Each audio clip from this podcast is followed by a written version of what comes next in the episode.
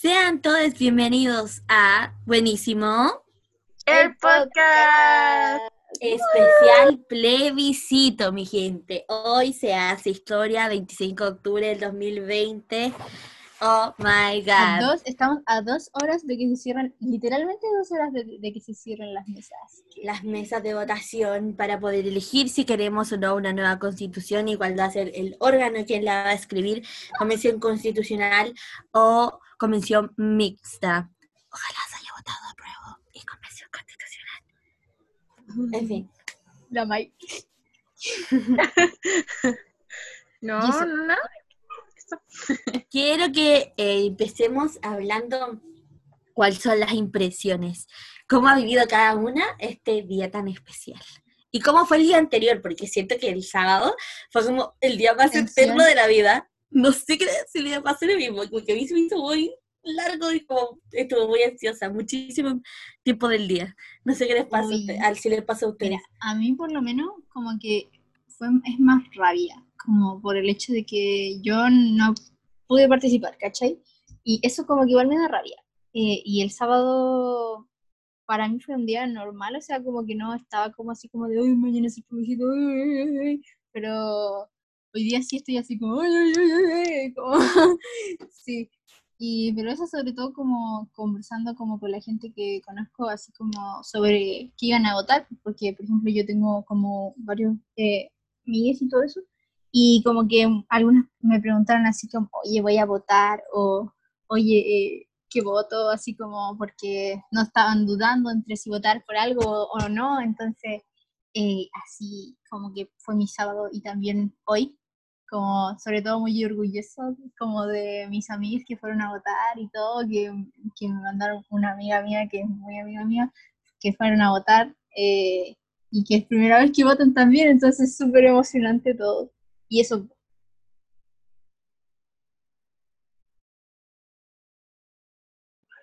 Uy, no sé, yo siento que la verdad, como que es, que es como un gran cambio. Es como tenemos en nuestro como en nuestras manos un futuro distinto. Y, es como, y es momento decisivo de qué va a pasar aquí, de qué es lo que va a suceder, el tema de la, de la desinflación. Entonces, como que igual me tiene un poco nerviosa porque el futuro de un país está dentro del voto de distintos tipos de gente. Entonces, no sé, estoy como ahí viviendo el día a día. Como viviendo este día media nerviosa. Igual estoy un poco enojada porque yo tampoco puedo votar, pero no es porque la voz o las opiniones de, de los jóvenes como menores de o mayores de 14 años. Y es como lo más estúpido, la verdad, porque todo inició con estudiantes que creo, y lo conversé con mi papá, de hecho, tuvimos una pelea.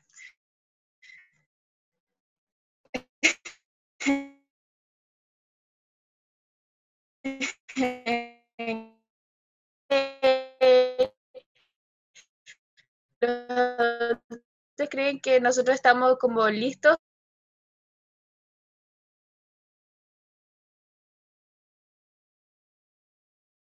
no ser parte de la toma de, de decisiones?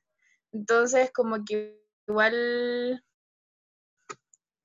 como que eso me tiene como enojada y como impotente.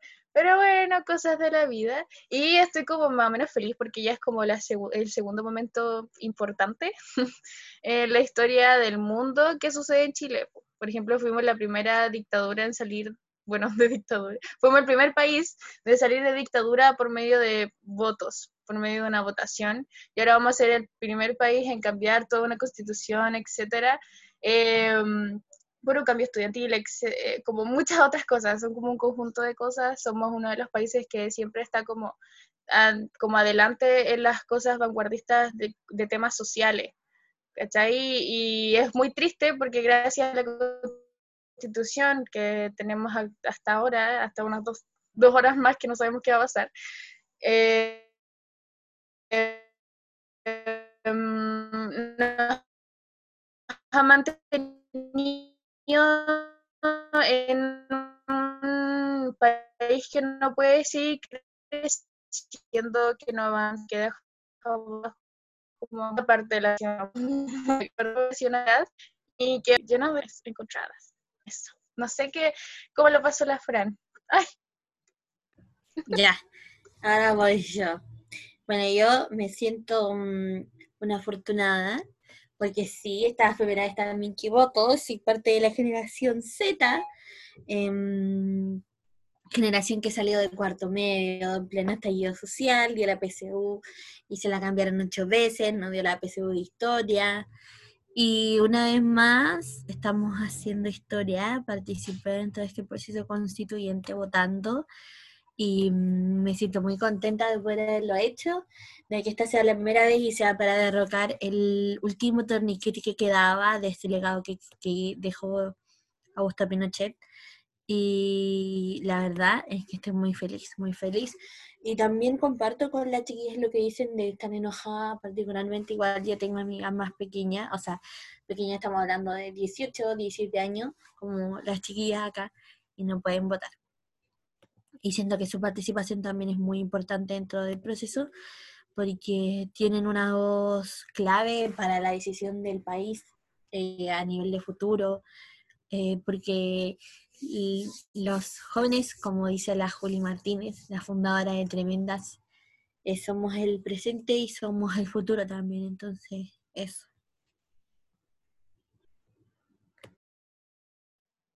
Pues sí, yo también pienso eso mismo como respecto de eh, que nosotros también deberíamos haber formado parte de este, de este proceso. Eh, entonces, se escuchó lo que dijo, perdón, es que estoy en mi casita. Eh, bueno, el asunto es que sí creo que deberíamos haber formado parte de todo esto. y, y nada, como que espero que si es que llega a ganar la apruebo y la Convención Constitucional, se nos incluya dentro del proceso porque hemos sido claves, es como en todo esto. Eh, entonces, para mí, el que no se nos incluyera en el proceso sería como, como traición total. O sea, como que yo me enfurecería muchísimo, eh, porque en el fondo somos parte de la sociedad, entonces, ¿por qué no podemos formar parte también de, de estas cosas? Entonces, eso. Sí, o sea, si participamos, eh, yo siento que van a faltar muy grande, muy grande porque los estudiantes siempre han sido los que eh, como que impulsan todos estos cambios, como que impulsan toda esta, como que meten presión para, para cambiar todo lo que está a su alrededor, para cambiar su futuro y el futuro de, de, las próximas generaciones. Entonces encuentro muy estúpido eh, que, que nosotros que no podamos opinar respecto a qué es lo que queremos en el futuro, si queremos que nuestra agua no sea privatizada, porque somos el único país con agua privada. Entonces, eh, es como, como que, no sé, me, enoja mucho, igual me da mucha pena, porque incluso está eh, súper adentro de las, como de las generaciones que luchan por el cambio. Por ejemplo, de mi papá, mi papá está como súper sumergido en el tema de que nosotros sí participamos, pero como que nuestra opinión y no sé qué, bueno, como dije antes, tuve una pelea y sigo rayando con eso porque estoy como que me dejó muy enojada.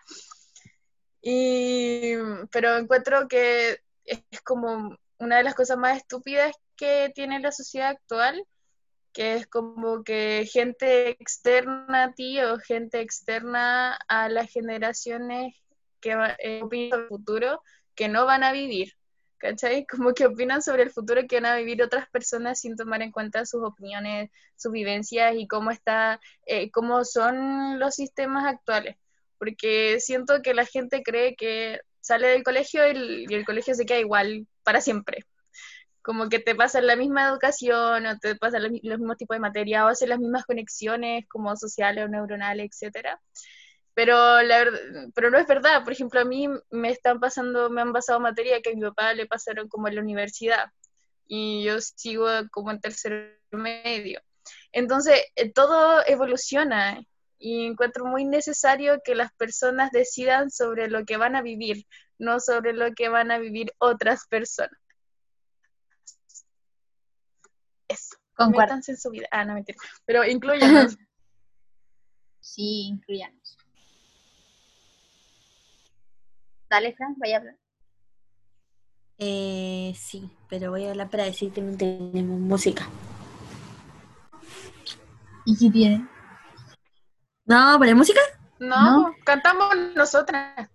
Es que de es una- acuerdo. esta es una edición especial. De Entonces, pie, vamos a hablar. cantar, que vamos a... Sí.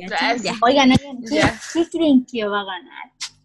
¿Cuáles son sus pronósticos? Oye, mira, yo tengo que decir algo. Eh, como que estos últimos días he visto, o sea, no es que haya visto menos cosas de la prueba, pero vi que la gente que votaba rechazo como que aumentó más. Y eso me empezó a preocupar. Y así, no, no. Yo dije, Como lo último. Por No, pero favor. ¿en, en qué sentido? ¿La propaganda o la cantidad de personas que decía que iba a votar rechazo? Eso, eso, la, la canti- como las dos cosas, como que empecé a ver como, ya que antes como que yo veía muchas más cosas de la prueba que el rechazo, y las del rechazo empezaron a subir, ¿cachai? No a nivel de la prueba, porque creo que Ujú. siempre he visto más publicaciones de la gente que está por el lado de la prueba, Claro, porque me que- relaciono con, Es que también es como la gente que de tu círculo, ¿cachai? Como sí, que Oye, sí. obviamente si tú pertenecías a un círculo como, como tus ¿Se nos amigos. pegó? ¿No? A ti, May, nomás. No, ahora sí. Eh, bueno, esto de grabar. Eh, y eso, pues que en el fondo eh, también depende mucho del círculo, porque por ejemplo, eh, yo tengo, o sea, yo he visto como muchas personas que son como de otras clases sociales, eh, si hay como mucha gente que va a votar rechazo, ¿cachai? Como que igual es como algo de que nosotros también tenemos como nuestra propia burbuja y pensamos que todo el mundo va a votar a prueba, pero en realidad no sabemos, ¿cachai? Entonces por eso les preguntaba por sus pronósticos. En todo caso, yo creo que va a ganar la prueba. Sí, igual le tengo bastante fe, la verdad, pero como les decía, me empecé a asustar porque como que mm, empecé a subir como, insisto, gente como la poli- empecé como mm, a, a que mi círculo, como mi círculo está más relacionado con la gente que vota por el apruebo, eh, empezaron a repostear cosas de la gente que, que votaba rechazo. Entonces, como por ejemplo el tema de la marcha que hubo, como que a todo esto me da mucha risa, no sé si comparten lo que, esto- lo que iba a decir, pero que es en Las Condes, como rechaza a la gente de Las Condes y que Piñera votaba antes en, Santiago Centro y su domicilio como mm, el domicilio electoral lo cambió y ahora vota en Las Condes, entonces como, wow. Eh, pero sí, siento que va a ganar el apruebo, siento que Pucha, la verdad es que es una, una oportunidad muy grande. O sea, no sé, yo personalmente estoy como rodeada de gente a prueba. Como que ni siquiera he podido escuchar a una persona que realmente me diga que va a votar rechazo sin huellarme. ¿Cachai? Sin como tomarlo hueveo, así como voy a votar rechazo y como que te miran y uno hace así, ¡ah! indignada. Pero no, como que no me topaba así como que alguien realmente vaya vaya a votar como rechazo. O que, o que dé señales como de eso, ¿cachai? como que nada. Pero mm, la verdad no me asusta mucho porque siento que la publicidad de el apruebo tiene un nivel más alto que la publicidad del rechazo porque siento que tiene argumentos más válidos. Y encuentro que muchas personas que tienen mucho poder dentro de las redes sociales, influencers como se le dice ahora, eh, más que burlarse de, de qué es lo que está pasando como, o de burlarse de algún tipo de las opiniones, como, o sea, de, los, de las opciones de voto, lo que hacen es informar. Entonces, eso es lo que siento, como que si bien ahora puede que la propaganda como que aparezca más, es porque le están poniendo más comino, porque quizás van más abajo, ¿cachai? Porque se están dando cuenta de que la gente ya no es tan hueona como antes. o que se están dando cuenta de que la gente sí se informa, si está buscando información y que se pasa la información entre todos. porque ya se está acabando el silencio que ha dejado la dictadura. Como que se está acabando toda la represión, bueno, no la represión, pero me refiero como a la represión de hablar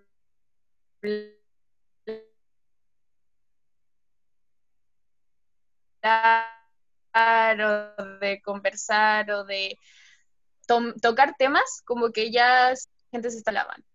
Y como es en ese sentido como que igual no tengo tanto nervio como de, qué va a pasar, como, están ahí y comparten la información porque quieren un cambio para ellas y como no se les da las líneas que, como no pueden hacerlo por el camino de su propia opinión o trabajándolo ellos propios dentro del gobierno, dentro de los espacios para cambiar las cosas, lo hacen por otros medios. Entonces, como que confío en la juventud y confío en la gente y en su capacidad de raciocinio. Eso. Concuerdo. Sí, oye, eh, yo les quería hablar, o sea, quería que habláramos de la propaganda electoral que ha habido, porque realmente, o sea, personalmente he encontrado que ha sido muy mala. O sea, yo vi, por ejemplo, la franja, no todos los días, pero vi algunos días y me parece que muy mala la propaganda, así como de los dos lados, siento que no, no presentaban como, o sea, hubieron algunas que sí me gustaron, pero eh, en general encontré que estuvo bastante mala. No sé qué piensan de eso.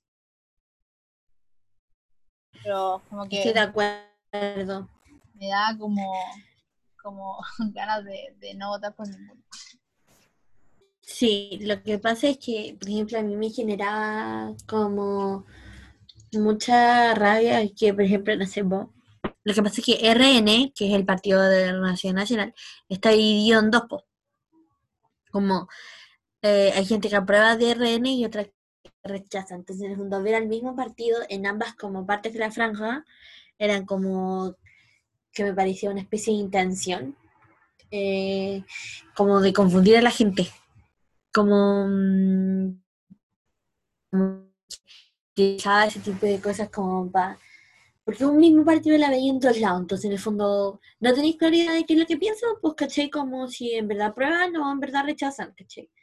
Y me pasa que, claro, que lo que pasa como que comunicacionalmente, que yo ahora veo todo desde esa mirada, porque como estoy estudiando primo, em, que los recursos como audiovisuales que utilizaron como la, la, la propaganda de la prueba, como que son pocos, pero dicen mucho más que la gente, de los recursos que ocuparon como la gente del rechazo, eh, que es como mucho más, mucho más bla bla y argumentos que se consideran falacias argumentativas, porque son como siempre apelando a la misericordia que se llama ese tipo de falacia, que es como, no, yo vengo desde em, la Florida o como, no sé, de un estatus social más bajo y por eso rechazo.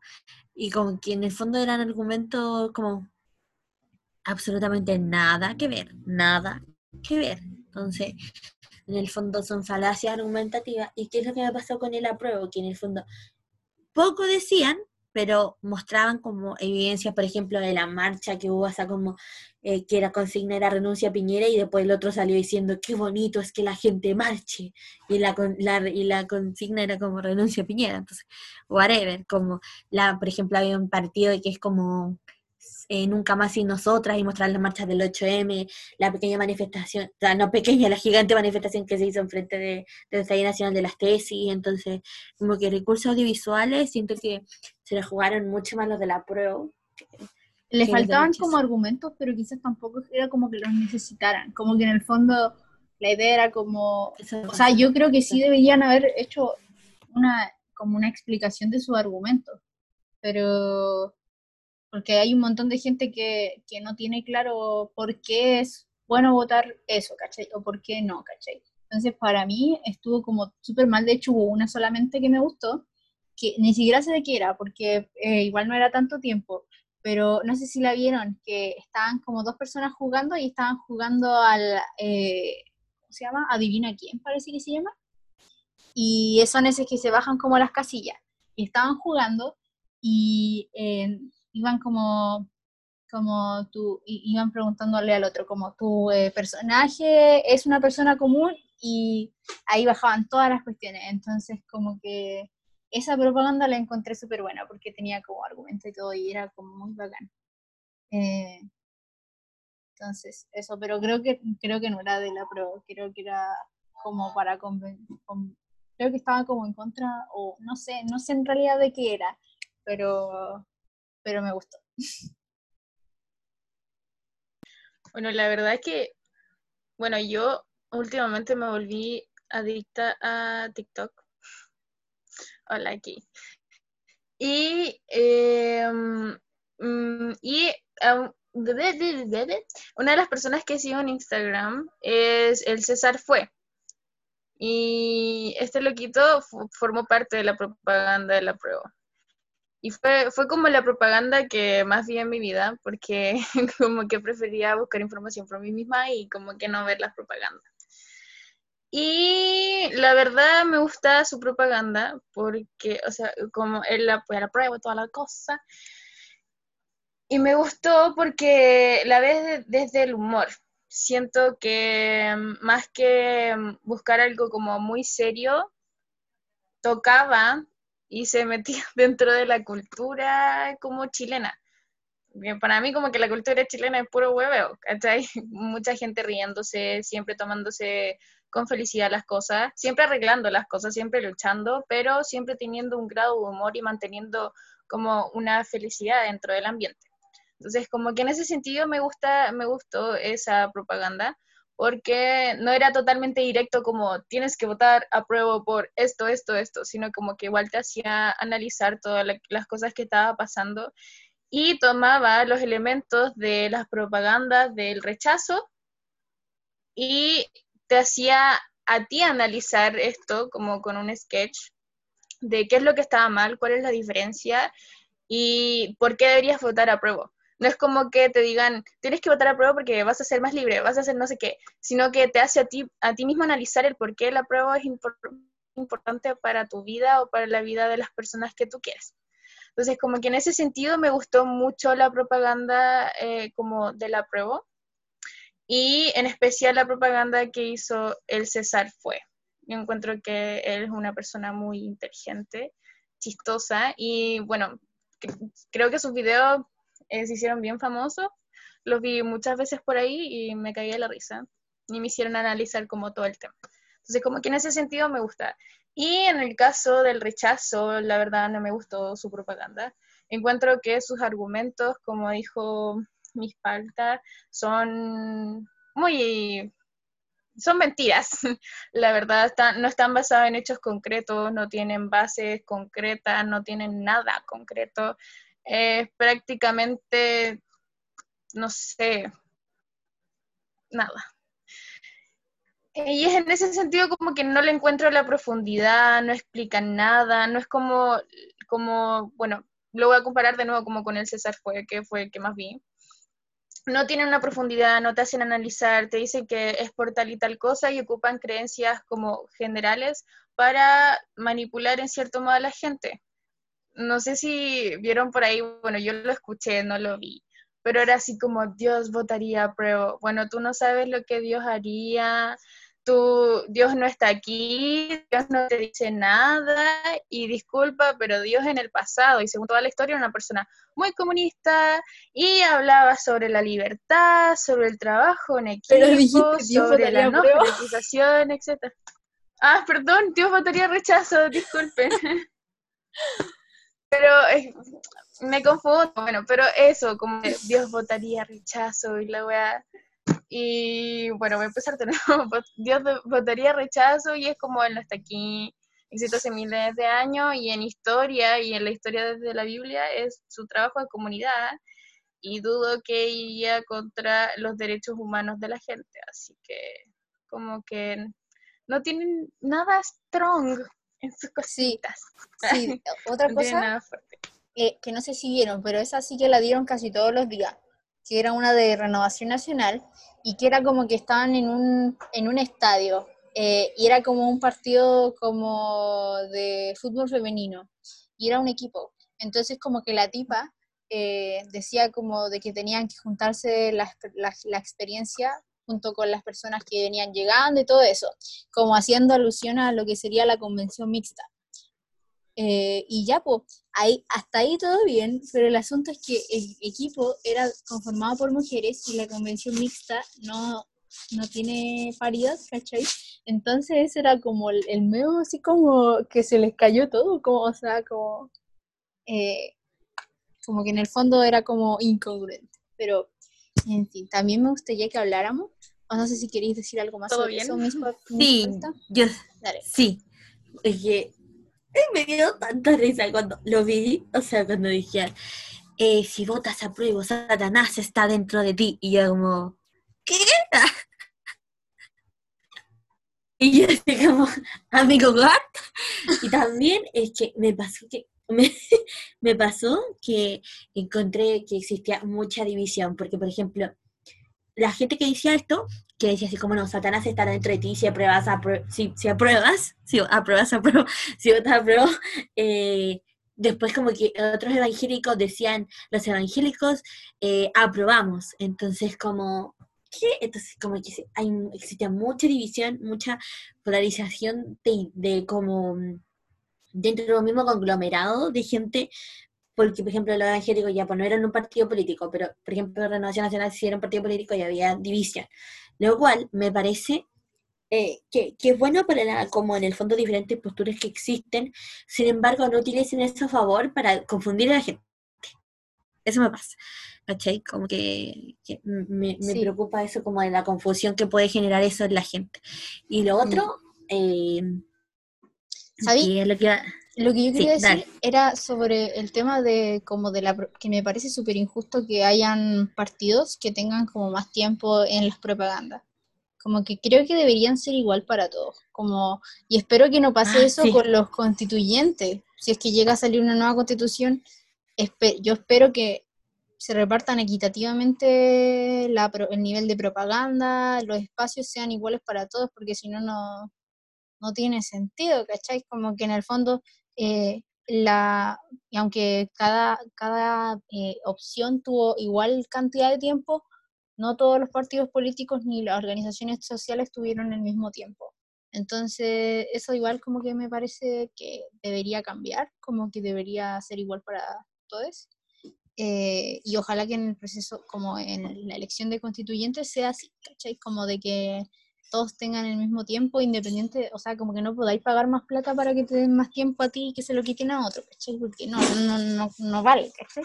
Entonces, lo otro que quería hablar era sobre el tema de los llamados que se hicieron a no votar, como no sé si cacharon, como ese grupo que se llamaba... Espérame, Ya, dale, dale.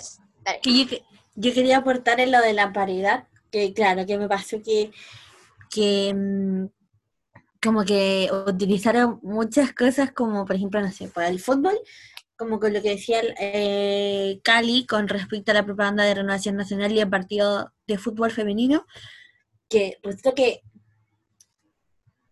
como que utilizaron cosas que, que nosotros como, co- como feministas eh, estamos como tratando de luchar para que eso cambie, que son por- como por ejemplo derribar estereotipos, porque sabemos que el fútbol está como ligado a lo masculino, entonces que hayan como hecho esto es como que em, siento que igual apunta a un lado y en base como a, a lo que su partido determinaba y a lo que en el fondo ellos, eh, ellos están, que es como por la eh, mixta. Eh, pasa que claro que había una incongruencia, entonces como que vuelvo a plantear y decir que soy partidaria de que existen diferentes opiniones, sin embargo que no se utilice eso para confundir a la gente. Así que ahora sí, dale Cali. Sí, o sea, yo eh, no creo que lo hayan hecho como una manera de confundir a las personas, quizá eso haya sido como lo que haya pasado, pero a mí me parece que todo esto como que en realidad no fue una victoria como de los, o sea, sí, un poco victoria como de los partidos políticos, pero no fue algo que lograron los partidos políticos, ¿cachai? Como que fue algo que en el fondo tuvieron que hacer porque si no, no tenían como otra salida, ¿cachai? Como que eso. Eh, no, pero yo quería hablar como ahora sobre el tema de la gente que como la- las discusiones que habían sobre, eh, no, es que no hay que ir a votar, o sí, es que sí hay que ir a votar, o, y todo eso. Porque no sé si cacharon que había como un grupo que era como, yo no voto, me organizo. Eh, y había también, como estaban los que decían que había que ir a votar, porque la democracia y todas esas cosas. Entonces, hay que hablar de eso. Así que, ¿quién quiere partir? ¿O parto yo? Tú. Ya yo parto. Eh, bueno, primero, en primer, o sea, es que yo opiné mucho de esto como en general. eh, y como que, por un lado, como que entendía que la gente como que no fuera a votar o no quisiera ir a votar, porque creo que es decisión personal de cada persona. Eh, decisión personal de cada persona. No, pero, en, pero lo que sí me pasó es que me molestó que hubieran personas que como que se ofendieran o como que dijeran así de, no, pero es que si me dices que no voy a votar es que estoy votando rechazo, entonces eh, como que no puedes hacer eso y es como, yo personalmente siento que cada persona tiene como el derecho a hacer el llamado que quiera, ¿cachai? O sea, si tú quieres hacer un llamado a no votar o un llamado a votar, podía hacerlo. Y como que no, nadie debería sentirse ofendido por eso, porque en el fondo se supone que toda la gente tiene la capacidad de, de diferenciar su opinión de la opinión de la otra persona, ¿cachai? Que la otra persona piense que tú eh, eres como, no sé, que, que si no votas, eh, estás votando rechazo, no significa que tú tengas que pensar que no ir a votar es votar rechazo, ¿cachai? Porque quizás para ti eh, el voto no significa nada, o quizás para ti, no sé, un montón de posibilidades. Entonces a mí eso como que me, yo dije, ¿por qué la gente eh, no se, se ofende, se ofende tanto por eso? ¿Cachai? Como que en el fondo cada persona puede decir lo que quiera y no hay por qué ofenderse ni decir rayos, me estás como, como que me estás eh, influenciando y cosas así, porque en el fondo todos tenemos, todos te- tenemos nuestro propio pensamiento y tenemos que tener eso claro, ¿cachai? Eh, y para mí, votar es una decisión personal. Si tú no querías ir a votar, no, no te deberían poder obligar. Eso. Em, bueno, yo sí estoy de acuerdo, como que no hay por qué enojarse, pero entiendo el contexto y el por qué la gente se pudo haber enojado. Que más que ah, es un papel para decidir algo, eh, es, es un papel con carga de gente que murió, con carga de gente que se quedó sin poder ver con carga de gente que se quedó por semanas con muchos moretones, con animales que fueron atropellados, ¿cachai? Es un, más que un papel para tomar una decisión, es toda una multitud de gente que luchó para que ese papel esté delante tuyo y con un lápiz. Entonces entiendo que se enojen por el tema de que la gente no vaya a votar, porque incluso la gente que se enojó pudo haber sido primera línea. Eh, pudo haber perdido a alguien, le pudo haber llegado un petardo en cualquier parte del cuerpo Ah. y quedar, no sé, Es que respecto mal, a eso, que. ¿Cachai? Ah, eh, como...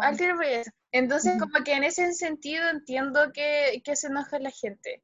Y en ese sentido creo que las personas que deciden, eh, que deciden si votar o no, tengan por lo menos en cuenta más que lo que uno quiere o como lo que uno puede llegar a creer, también ir pensando en comunidad, porque encuentro que la individualidad fue lo que nos ha llevado como a lo que es la sociedad ahora actualmente.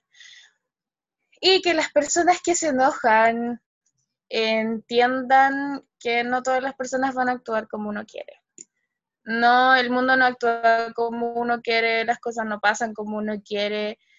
Muchas veces las cosas solo pasan de otra forma, eh, porque, bueno, somos personas distintas, tenemos distintos gustos, analizamos las cosas distintas, etcétera. Entonces, en ese sentido, creo que entiendo ambas partes, comprendo que es una opinión de, de la persona si puede votar o no, y no tiene nada que ver como, y yo no tengo que decirle, no, es que tú tienes que votar o yo me tengo que enojar con- por eso.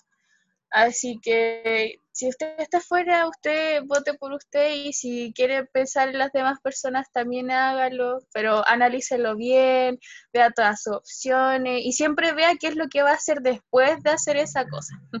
Como si va a votar, qué va a hacer después de votar. Y si no va a votar, qué va a hacer después de no votar. Como que, que no se queden hasta la toma de decisión. Siempre hay un futuro, siempre hay un adelante. Piensen en ese adelante. Y eso. Nada, no se enojen. Claro, sí.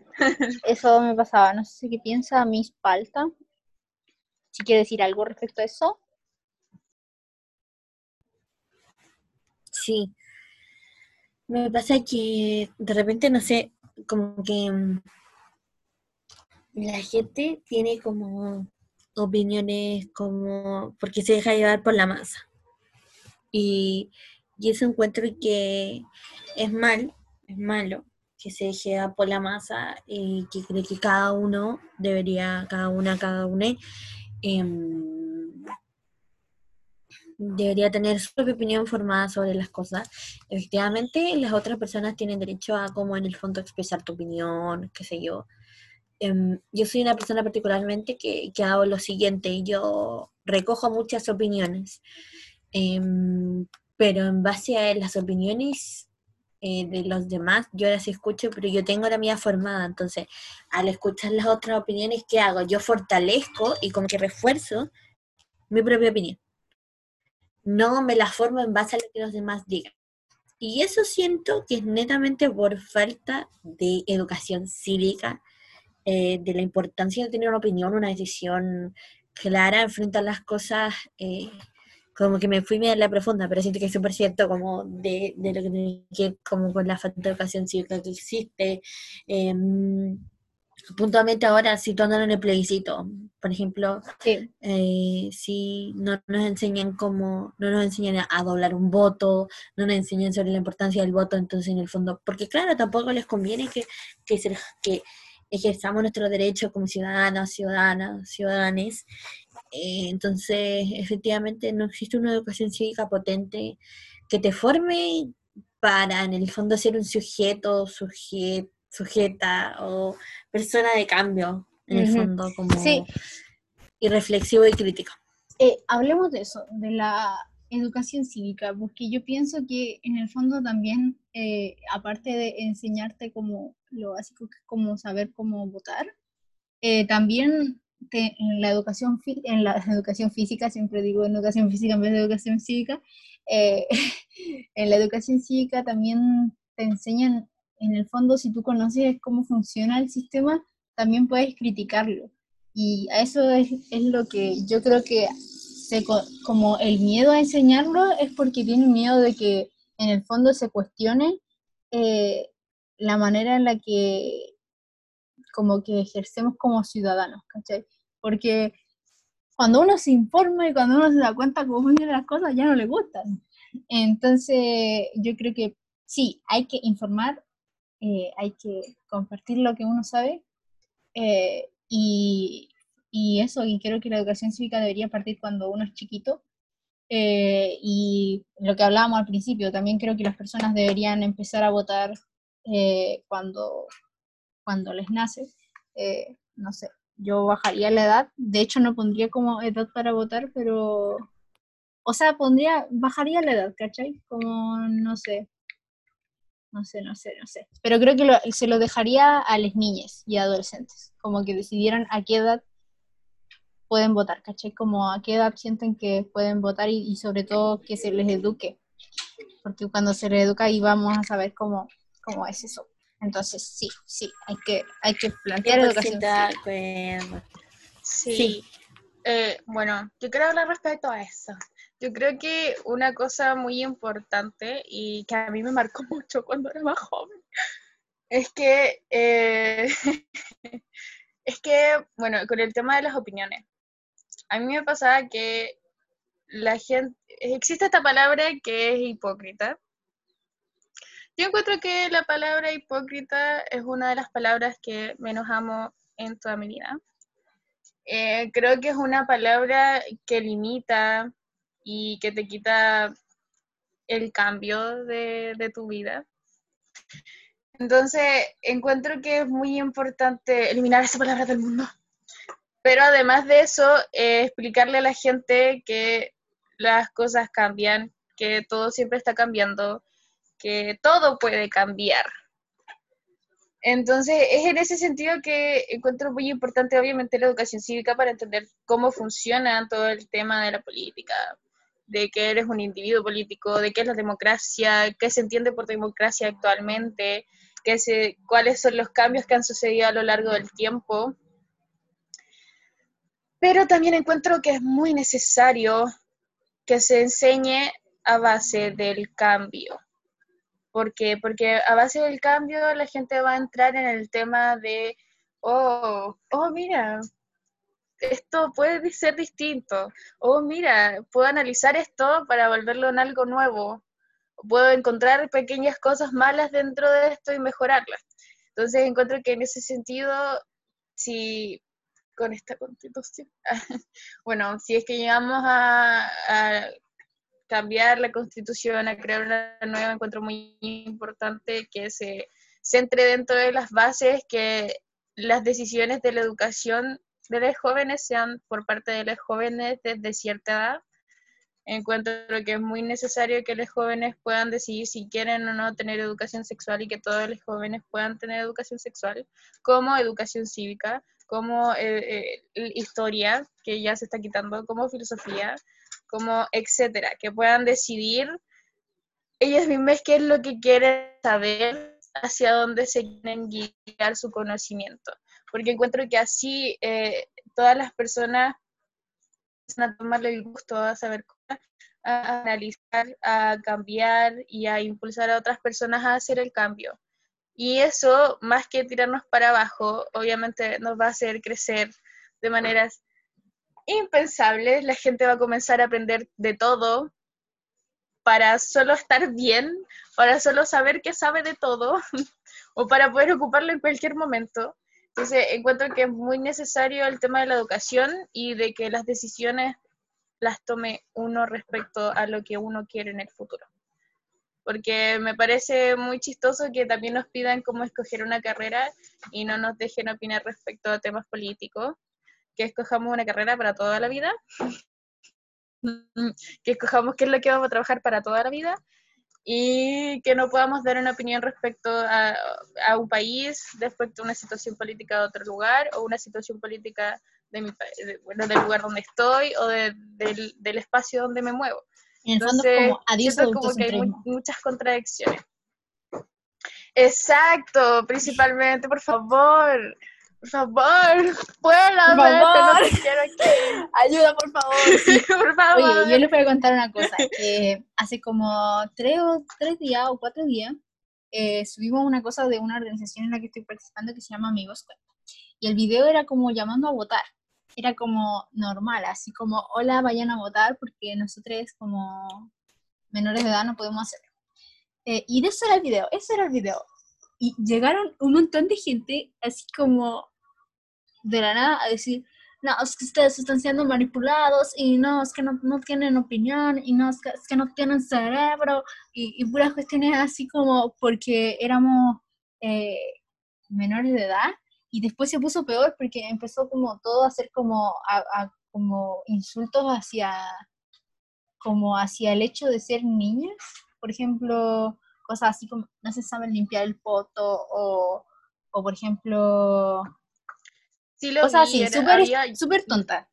Pero que en había el fondo, uno que decía así como, aprende a limpiarte el poto y hablamos. Y después hablamos. Y era como... Sí, sí, no, yo leí todos los comentarios, pero, pero, ah, ¿sabes que Yo pienso que eso como que igual hay que ignorarlo un poco, pero en el fondo no tanto, porque esos comentarios son los que hacen después que niñas pequeñas como que piense, empiecen a pensar que como que no pueden opinar, ¿cachai? O como que se les, se les miren menos, ¿cachai? Entonces no, no es la idea.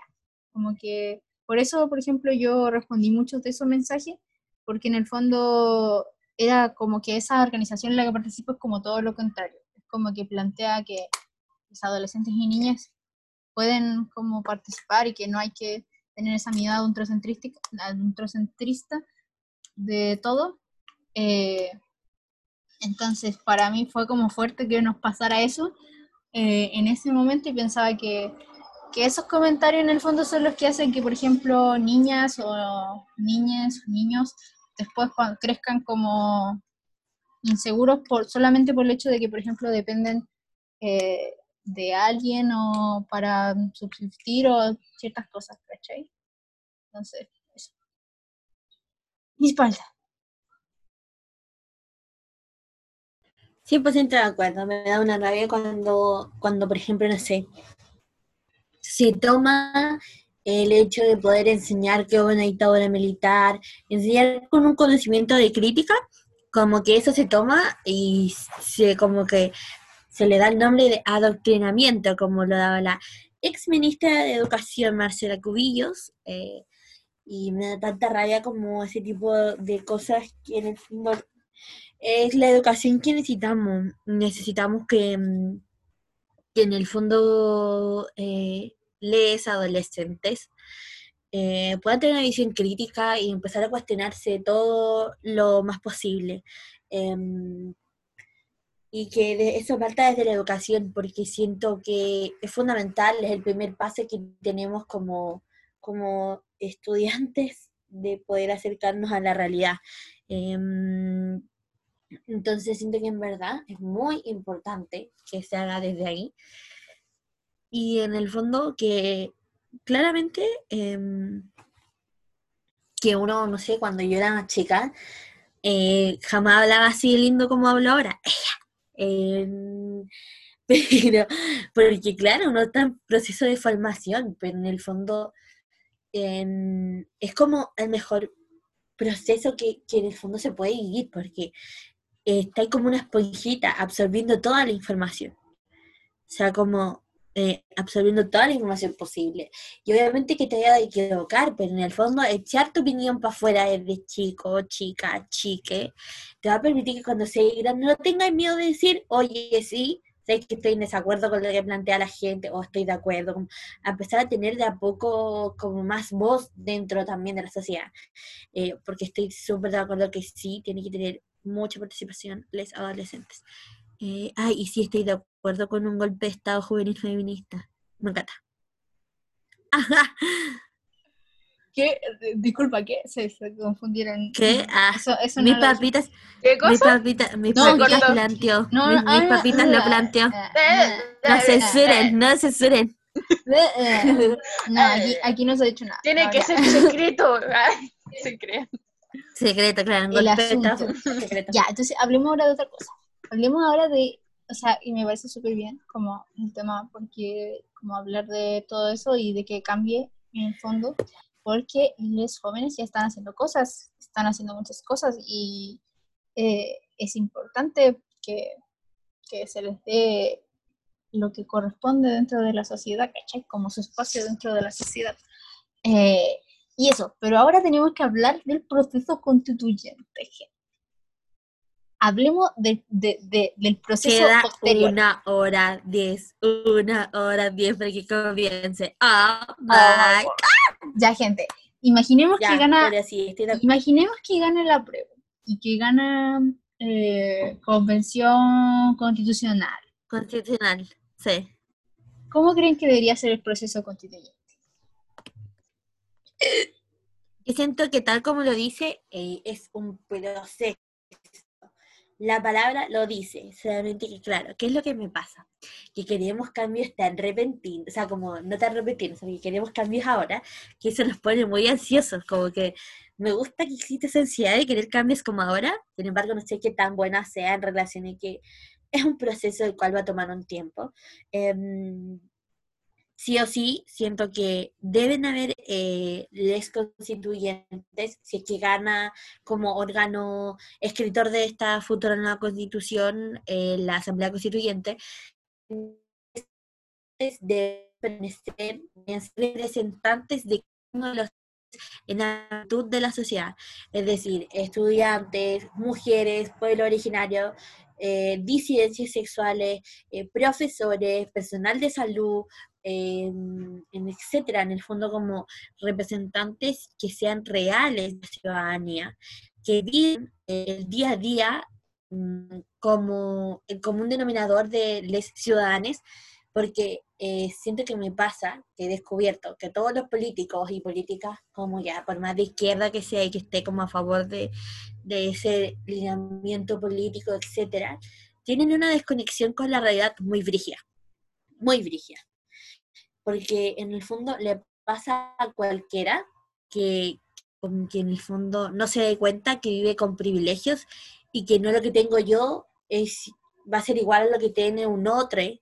Entonces, la verdad es que me pasa que quiero y necesito que sean representantes de las distintas grupos de la sociedad que redacten esta nueva constitución, porque la, la, conexión con la realidad que tienen ellos es mucho más cercana a, a, alguien que tiene más poder, definitivamente. No sé si están de acuerdo con lo que yo planteo. Cuéntenme, las escucho, queridas, las escucho. Em, este, mm, no estoy de acuerdo. Ah, se cachan, no, mentira. Y yo como que, ah, pelea. Ah, rechazo. Así, no. No, la verdad es que yo creo que una parte importante para si todo eso sucede es que toda la gente, como que se eduque a toda la gente sobre sistemas no jerárquicos. ¿Por qué? Porque el sistema jerárquico es todo lo que está a nuestro alrededor, es todo lo que conocemos y es cómo funcionamos en todo. Todo lo organizamos jerárquicamente. Está el líder del grupo del trabajo que uno tiene que entregar en el colegio. Está el líder que va, no sé, no sé cuánto. Entonces, siempre hay alguien sobre alguien. Encuentro muy necesario que lo primero sea generalizar un nuevo sistema no jerárquico para el funcionamiento de, para, para la redacción de la nueva constitución, etcétera, para todo el proceso. ¿Por qué? Porque esto va a generar un ambiente de tranquilidad, siento que va a ser un ambiente más lineal, más libre. Encuentro muy necesario, obviamente, que la gente joven esté ahí. Y con gente joven no me, no me refiero solo a gente de universidades, me refiero a estudiantes de colegio. Encuentro muy necesario que también tomemos esta oportunidad para demostrarle a la sociedad que es mejor unidos que separados. Encuentro también necesario que las personas que sean, eh, que sean elegidas eh, no formen parte de un partido político. Encuentro muy necesario que estas personas se lleven por lo que desean en un futuro para ellos mismos y para su familia, para sus vecinos, etc. Así que cero partidos políticos. Chao. También encuentro muy necesario que se genere una jornada luego de ya todas las votaciones, donde obviamente la idea es que sea patrocinado por, no sé, los impuestos. Encuentro muy necesario eso. Y eh, luego de eso, luego que ya toda la gente sea escogida y que jóvenes estén dentro de los grupos que vayan a estar debatiendo todo este tipo de cosas, no, no que mantenga un representante mayor de edad. No, yo creo que deberían haber jóvenes de 14, 15, 16 años, etc. Y no solo uno, por favor, un par, tres, no sé, por ahí, o más, uno nunca sabe. También, eh, bueno, y que es, existe una jornada de conocerse para mantener el respeto a las opiniones. De, de, hola, ¿tú quién eres? ¿Qué haces? ¿Cuál es tu diario vivir? ¿Cuáles son tus metas? ¿Cuáles son tus deseos? ¿Qué, que ha hecho tiempo, que no se autorice nada, que hecho que se busque que ninguna persona se sienta minorizada, un chico tenga las mejores calificaciones, que otro no tenga tan buenas, no tenga una diferencia, no hacen cosas por su vida, etcétera. Yo creo que eh, la parte de la humanización del proceso creo que es muy necesaria. Y bueno, y después de eso encuentro que deberían haber leyes y como personas que estén vigilando el acoso cibernético que puede suceder para las personas que estén participando, eh, el acoso en la calle también, etcétera, por cualquier tipo de cosa que se pudiese decir en público, porque encuentro importante que las personas que participen no tengan Em, problemas externos que les lleven a hacer otro tipo de decisiones o a no pensar eh, con raciocinio, como la razón. Entonces, creo que, creo que la gente debería estar bueno, las personas que sean elegidas deben estar siempre en contacto con las demás personas. Ojalá se les obligue a hacer una reunión con las, como con los como con las, con las personas a las que representan para poder hablar, lo mismo los jóvenes, etcétera. Pero siempre un contacto sociocrático, creo que es un sistema sociocrático dentro de toda la creación de la nueva constitución. Y por favor, que haya gente que luche por el medio ambiente es súper necesario. Gracias. Me retiro y me postulo para presidenta. Ah. ah quiero contar algo muy Oye, espera, espera que yo no he dicho, yo no he dicho. No ha dicho la Cari. Yo no he dicho nada. Yo quiero hablar. No ha dicho nada. Adelante. Y hablo mucho, me va a silenciar. Eh, no, no, no. Lo que yo quería decir era que, eh, como respecto al cómo yo pensaba que debería ser el proceso constituyente, porque siento que hay muy poca claridad como respecto a qué va a pasar después del plebiscito, como que no se ha dicho nada. Entonces, creo que lo primordial sería eh, como que se construyera en conjunto como entre todas las personas, porque siento que en el fondo creo que tenemos como ideas de que vamos a lograr muchas cosas con la, con la constitución y, y de pronto lo pienso y siento que es muy difícil, como que se vienen etapas súper complicadas, porque conseguir los cambios va a ser muy difícil. O sea, es que, por ejemplo, lo que queremos hacer como de, por ejemplo, lo que dice la MAI como de una sociocracia, eso, implantar eso va a ser un infierno total y absoluto. como, eh, no sé, eh, va a ser súper difícil. Siento que como que no hay que, no hay que como que, uy, lo siento, es que hay como un poco ruido afuera, creo que está pasando algo como con la gente. Soñar demasiado. No, pero, o sea, en el fondo, a lo que voy es que eh, hay, hay que trabajar en conjunto, como que, porque va a ser súper difícil, hay un montón de gente que, que, tiene mucho poder y que no quiere que las cosas cambien, ¿cachai? Entonces, eh, va a ser, van a ser tiempos muy difíciles, pero eso no nos tiene que asustar. Hay que unirse y hay que trabajar en conjunto para construir lo que queremos construir. Y también, bueno, creo que estoy de acuerdo con lo que dicen, como de que participe la, toda la sociedad en general. Eh, y eso, parece que está quedando el caos en Plaza Italia. Sí, ¿Me eh, informan? me, informan por... me, informan, me informan por interno que llegan manifestantes al movimiento de Baquedano. Es decir, la gente se reúne, mi gente se reúne, se manifiesta, Ah, bueno, en yo quería decir la represión policial. Espérame, que quería decir algo antes. dale, dale, dale. Em, yo siento que una manera de aterrizar un poco más a la, la realidad que, que, queremos, que suena muy utópico porque estamos acostumbrados, tal como decía eh, mis papitas, a algo muy em, presidencialista y como de, de, una persona que concentre poder, es darle poder a las juntas vecinales, darle poder a los cabildos, em, darle, etcétera, como aterrizar más a la ciudadanía, a los grupos representativos que reflejen más realidad, como decía yo, de la ciudadanía. Siento que darle poder a la junta vecinal de tu comuna, de, de etcétera, de tus diferentes órganos representativos, em, una buena forma de obtener como más información real acerca de las diferentes cosas. Dele, dele mis papitas. Ah, bueno, yo quería decir que lo vi en TikTok, la verdad que fue súper importante porque la gente creía que, bueno, eso lo hizo el rechazo en una de sus su propagandas, eh, que ponían así como una hoja en blanco, como esta va a ser la nueva constitución y todo eso, bueno, no se empieza de en blanco. Hay muchos tratados que ha firmado Chile y esos son como las bases iniciales de la Constitución. Entonces encuentro súper importante que la gente lo sepa. O como que no tenga miedo de que, como, oh, vamos a empezar de en blanco, no vamos a saber qué hacer, no vamos a poder imaginar algo nuevo y distinto. Si podemos, podemos tomar cosas de otros países, otros funcionamientos, países que literalmente tienen que cerrar cárceles porque no hay gente ahí metida donde no hay corrupción. Entonces encuentro como que, nada, como que no tengan miedo, tómense de las manitos y vamos juntos. Eso.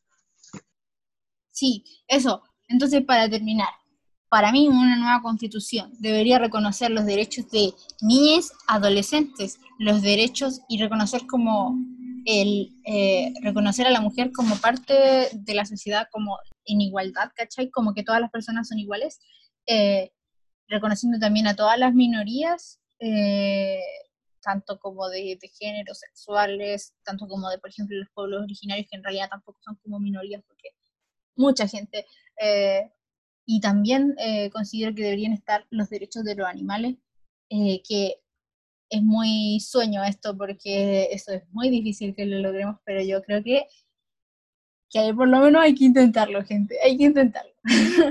eh, sí, me gustaría, perdón, perdón, me gustaría que termináramos este, eh, esta edición, ah, perdón. Me interrumpimos. decir que tomen en cuenta los tipos de género. ¿Qué pasa con la gente que es género no binario? Eso es lo que me pasa. ¿Qué hace para votar?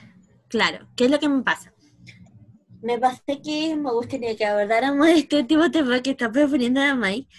Perdón, mis papitas. Y, y que de ahí habláramos a finalizar ya eh, este podcast, si es que están de acuerdo con hacerlo, eh, de poder eh, que cada una hable de qué es lo que espera em, de esta nueva constitución que se va a escribir, eh, si es que gana y el pueblo lo decía así. Em, y bueno, me informan por Nintendo que queda 59 minutos para que se cierren las votaciones, así que, oh my god, qué incertidumbre más grande. Se empieza a sentir un ambiente de, de cosas buenas, de que la alegría ya viene. Ya, en fin.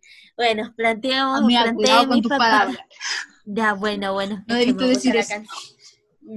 Está bien, dale mi papita, plantea lo que dijiste. Ah, ah yo iba a tirar la piedra y.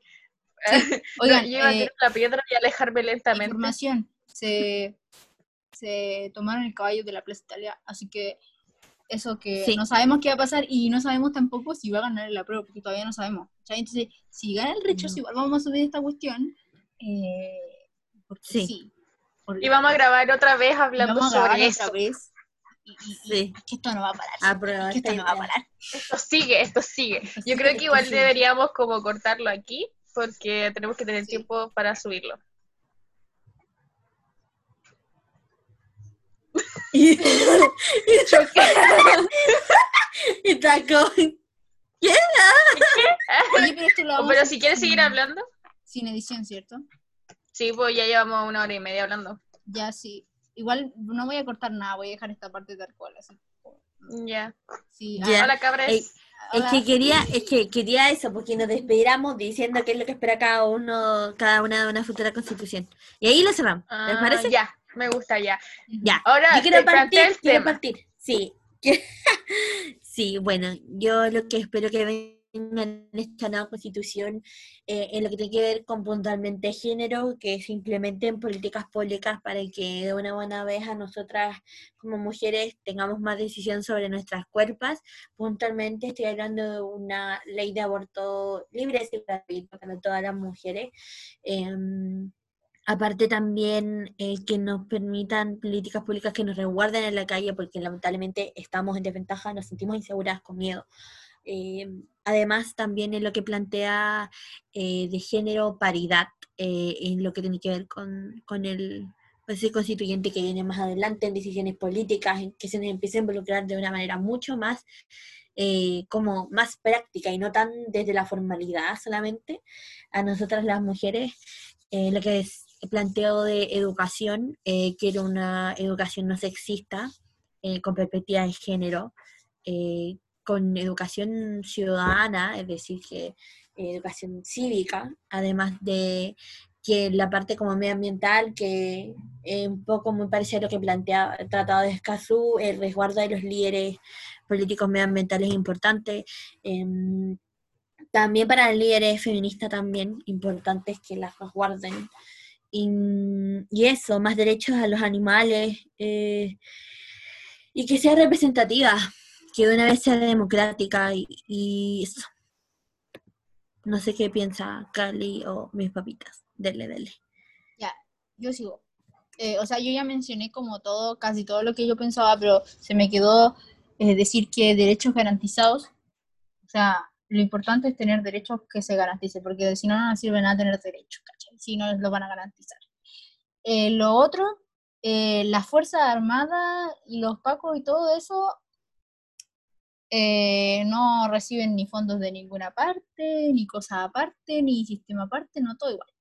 Eh, y lo otro que había dicho, aparte de los derechos, ah, lo del medio ambiente, que, eh, o sea, yo ya mencioné delante como las cosas que me importaban, pero lo del medio ambiente también, eh, como que se establezcan que los derechos, que también tenemos derechos como ambientales, en el fondo de que tenemos derecho a vivir en un ambiente libre de contaminación, tenemos derecho a que el agua sea gratis y para todo el mundo, ¿cachai? Los derechos básicos y todas esas cosas. Eh, y eso creo que es todo lo que se me quedó como decir. Y eh, acabar con el, con el régimen de presidencialismo. Ya no queremos más presidencialismo y que se establezca un, un eh, como por ejemplo, consulta ciudadana eh, cada cierto tiempo, ¿cachai? Para cosas importantes, porque esto del Congreso ya no está funcionando porque, porque no funciona. Y eso, y ojalá que, que, no, que nos encontremos en, el- en un próximo plebiscito. Así que eso, adiós. gente. Dale favorito. Ya. Eh, bueno, la verdad, pucha, no sé, tengo tanta idea. Como que miro algo y quiero cambiarlo. Entonces, como, como mucho. Oh, yo creo que me gustaría que, bueno, no sé, bueno, la educación, principalmente toda la educación, eh, educar para que toda la gente sepa mantenerse solo, sobrevivir, cocinar, que se entienda que las cosas de la casa son para toda la gente que vive en la casa, no solo para una persona, dependiendo de su género. Que se acepte eh, toda la diversidad que existe de seres humanos, sexualidad, género, todo lo que existe en la Tierra relacionado con los seres humanos encuentro muy necesario que mm, se cuide la vida de, de- de los animalitos, onda que tengan derechos reales, em, que los procesos, por ejemplo, si es que no se logra quitarlo en un 100% y que, bueno, y que se le dé más dinero a la ciencia para que pueda investigar cómo poder mantenernos sin tener que comer a otros animales. Em, creo que si es que no se puede como anular el 100% la ingesta como de carne y todo eso, creo que sería como muy necesario que hubiese límites y que todos los procesos que tengan que ver con los temas de la carne. Mi mamá está retando al perro. Bueno, que, que tengan todos los temas de como de los procesos en los que se matan a los animalitos, que sea lo mejor posible, que se obliga a la gente a comer solo lo justo y necesario de carne, no asados todos los fines de semana. Uno debe comer un puñado de carne a la semana, por lo que entiendo. Entonces, como todo ese tipo de cosas que estén legislados o que tengan como su propio documento que esté anexado a la Constitución. Eh, eh, derechos medioambientales, encuentro muy necesario el tema del agua, no se puede privatizar el agua, el, el agua sería un bien digitales. público, eh, la luz, eso iba a decir, en todo ese tipo de cosas y encuentro, em, pucha, me hiciste perderme, así no se puede. Pero también que existe como una ley de um, cada cierto espacio debe haber un, un árbol que no sea un pino, etcétera. Entonces, como bien, eh, que exista como un, un artículo que hable sobre la vegetación en Chile, eh, sobre todas las cosas que hay que cuidar, que, eh, sea- que exista un, un porcentaje de dinero un poco más grande para todos los espacios donde cuidan animales silvestres y que son endémicos de los lugares, etcétera. También encuentro que los derechos digitales son muy importantes y que también tengan un enfoque de género. Em, y que dentro de la educación esté estipulado que desde los 14 o desde los 16 años los adolescentes pueden decidir qué tipo de educación quieren llevar. Sin lo- y los padres no se pueden meter en eso. Si yo quiero tener educación sexual a los 14 o 16 años, lo voy a tener porque yo lo decidí y así va a ser. Quiero que se considere como ciudadano capaz de opinar y de votar y de generar cosas, tener empresas, de llevar cosas, sea desde los 14 a los 16 años, etcétera. Y así, mucha inclusión, mucha juventud, mucho apoyo científico, tecnológico, social y artístico, y un sistema sociocrático, ojalá. Dios, neoliberalismo. Bueno, esperemos que se. Pero no pienso, o sea, no sé, Sí. no sé si lo vayamos a lograr con una constitución, pero de que lo tenemos que tratar de sacar, pues eso que hay que hacerlo. Mm. Eh, Yo siento que dentro de la constitución deben estar como esos puntos como principales, como de manera general. Y encuentro que como personas desde la educación se comienza a crear el nuevo sistema de todo el funcionamiento social, como de la aceptación Ya, pues. social, de la organización social y de las opiniones. nos tenemos Con ir. 45 minutos Me para que, que- para que se cierren las votaciones en las mesas eh, y la gente pueda votar. Nos despedimos en esta oportunidad. Esperamos que todo salga bien. Y bueno, nos vemos Sí. en una próxima edición de Así Buenísimo el Podcast. Les decimos que nos sigan en nuestras redes sociales, arroba buenísimo guion bajo el podcast, que ahí nos pueden dejar todos sus comentarios y todo esto, que este va a ser un video que vamos, o sea, un video, un podcast que vamos a subir sin editar, así que ahí también nos pueden decir qué piensan de eso eh, y cómo ha resultado, porque siempre editamos porque nos pegamos a veces en el show, eh, pero ahora lo vamos a subir así, así que eso, les queremos y a esperar los resultados que ya quedan 44 minutos. Así Cinco es. minutos, 46. Ya. Ya cambiar el mundo nomás, pues. Ya cambió. Como sea, le vamos a cambiar. Adiós, gente. Adiós. Nos vemos. Adiós.